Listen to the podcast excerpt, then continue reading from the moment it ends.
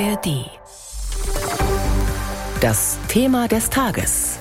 Ein Podcast von BR24.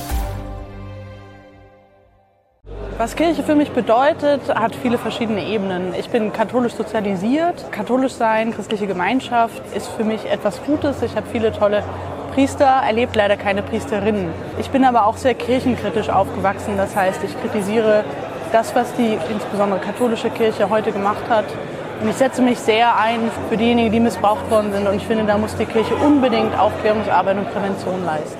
Ich bin Atheistin und Wissenschaftlerin und da passt das nicht so in meinen Lebensstil. So ab und zu mal am Sonntag in die Kirche gehen, finde ich, das ist gut für die Seele. Also ab und zu warum nicht? Das Zölibat ist einfach nicht mehr zeitgemäß und äh, war noch nie zeitgemäß. Ich meine, wie soll, wie soll Seelsorge betrieben werden und wie sollen Familien einfach auch mit der Seelsorge versorgt werden, wenn eigentlich diese Menschen überhaupt nicht wissen, von was sie sprechen. Mein Verhältnis zur Kirche ist ein gespaltenes. Ich glaube daran, dass die Kirche wunderbar geeignet ist, um Gemeinschaft und Gemeinschaftsgefühle zu erzeugen als soziale Institution.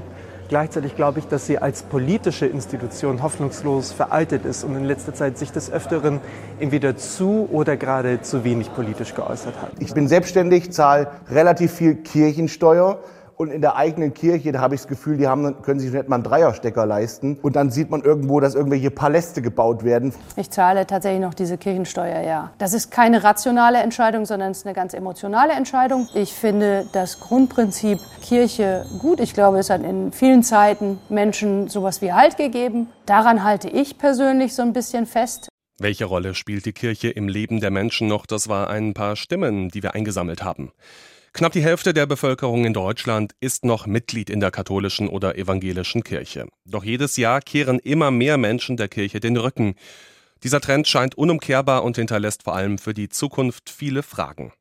Antworten liefert jetzt eine neue große Untersuchung zur Kirchenmitgliedschaft, erstmals im gemeinsamen Auftrag von katholischer und evangelischer Kirche.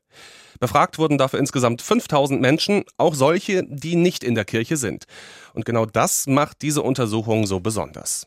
Die Ratsvorsitzende der Evangelischen Kirche, Annette Kurschus, hat heute Mittag in einer Pressekonferenz drei zentrale Punkte aus der Studie herausgehoben. Einmal zeigt gerade diese Untersuchung sehr deutlich, nicht nur die Kirchenbindung geht zurück in unserem Land, sondern auch die Religiosität insgesamt.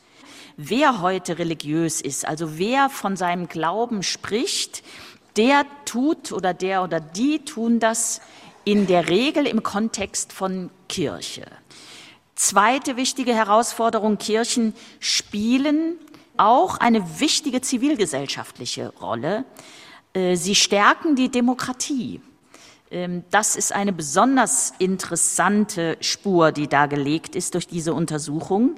Schließlich, es ist wichtig und gut, dass wir ein besonderes Augenmerk und besondere Anstrengung auf die junge und jüngste Generation legen. Die kirchliche Sozialisation, auch das erweist diese Studie, spielt dabei eine ebenso gewichtige Rolle wie das, was Menschen in ihrem familiären Umfeld erleben. Also etwa die Zeit des Konfirmandenunterrichtes oder was sie im Kindergottesdienst oder Jugendgruppen erlebt haben. Also da gehört unsere Anstrengung hin.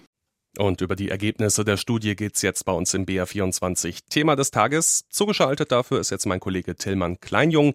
Er leitet die BR-Redaktion Religion und Orientierung. Hallo. Hallo. Tillmann, nur noch ein Fünftel der Bevölkerung bezeichnet sich als religiös. Und je jünger, desto weniger spielt der Glauben noch eine Rolle. Das ist ja ein zentrales Ergebnis der Studie, haben wir gerade schon gehört. Die gesellschaftliche Entkirchlichung. Gibt es dafür denn Erklärungen und ist dieser Prozess überhaupt noch aufzuhalten? Nein, wenn man die Ergebnisse der Studie ernst nimmt, dann wird sich diese Entkirchlichung eher noch beschleunigen. Die haben ja die Kirchenmitglieder befragt, wie konkret sie über einen Austritt nachdenken. Da ist herausgekommen, dass zwei Drittel der evangelischen Kirchenmitglieder und drei Viertel der Katholiken einen Kirchenaustritt als Option nicht mehr ausschließen. Und das kann man dann auch hochrechnen. Das haben die Studienmacher getan. Bis zum Jahr 2030 werden beispielsweise 3,2 Millionen Menschen die evangelische Kirche verlassen, so die hm. Hochrechnung.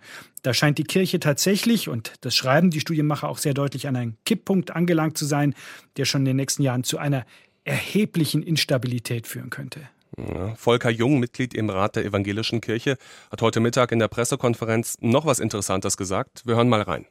Typisch katholisch, typisch evangelisch. Da gibt es nur geringe Merkmale, die sich so beschreiben lassen. Wir bewegen uns eigentlich in Richtung eines postkonfessionellen Zeitalters. Aber was heißt das jetzt eigentlich? Ja, was heißt das jetzt eigentlich, Tillmann? Sollten katholische und evangelische Kirche ihre Unterschiede stärker betonen? Nein, ich glaube, Volker Jung meint genau das Gegenteil, dass tatsächlich das plakative Betonen von konfessionellen Unterschieden, das ist richtig evangelisch und wir sind richtig katholisch, dass das zu überhaupt nichts führt. Ähm, wir erleben ja zurzeit, dass sich vor allem die evangelische Kirche ein bisschen versucht, von der katholischen Kirche abzugrenzen. Die EKD macht nicht mehr mit bei der gemeinsamen Woche für das Leben. Das ist so ein Zeichen dafür, dass es da eher auf Abgrenzung, um Abgrenzung geht. Aber die Untersuchung zeigt wirklich ganz deutlich, dass die Kirchenmitglieder diese Unterscheidungen kaum mehr machen und dass sie sich auch nicht mehr unterschiedlich verhalten. Also es ist nicht so, dass die Katholiken sehr viel öfter zur Kirche gehen als die Protestanten, so wie das früher mal war. Also da tatsächlich sich zu profilieren, macht wenig Sinn in dieser, in dieser Richtung. Hm, auch bei der katholischen Kirche hat man auf die Untersuchung reagiert.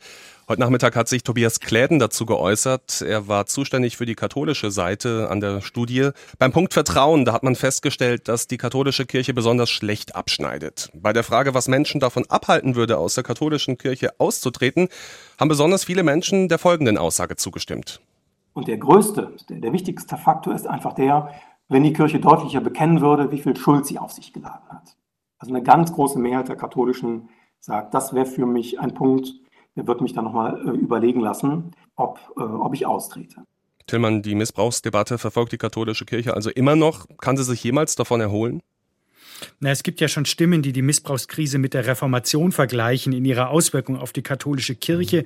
Und tatsächlich verheerend ist die Auswirkung beim Thema Vertrauen in die Institutionen. Katholische Vertrauen der evangelischen Kirche mehr als ihrer eigenen Kirche. Das muss man sich einfach nur mal dick unterstreichen. Und gleichzeitig gibt es aber immer noch eine sehr hohe Erwartungshaltung an die Veränderung in der Kirche. Selbst Menschen, die hoch verbunden sind, also sehr religiös sind, sagen, es müssen jetzt Reformen kommen. Beispielsweise den Zölibat überdenken, also die Ehelosigkeit für Priester. Und da gibt es auch ein ziemlich deutliches Urteil der Studienmacher, es sei nicht plausibel, dass Normen, die so wenig Akzeptanz finden, über einen längeren Zeitraum hinweg erfolgreich aufrechterhalten werden können. Hm, Stichwort Kirchensteuer. Welchen Stellenwert spielt die denn für den Austritt aus der Kirche? Dazu nochmal Volker Jung von der Evangelischen Kirche hören wir.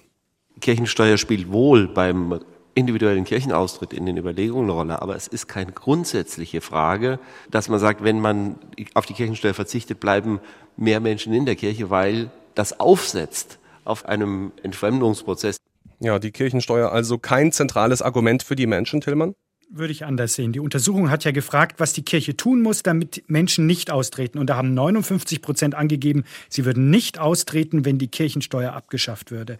Es ist wohl oft so, dass viele, vor allem junge Menschen, beim Blick auf den ersten Gehaltszettel feststellen, oh, da bin ich ja auch noch Mitglied, und dann tatsächlich auch ernsthaft den Austritt erwägen, weil man zahlt ja Geld dafür, dass man Mitglied ist. Und wenn man von dieser Kirche nichts mehr erwartet, warum soll man dann noch zahlen? Warum soll man dann noch Mitglied sein?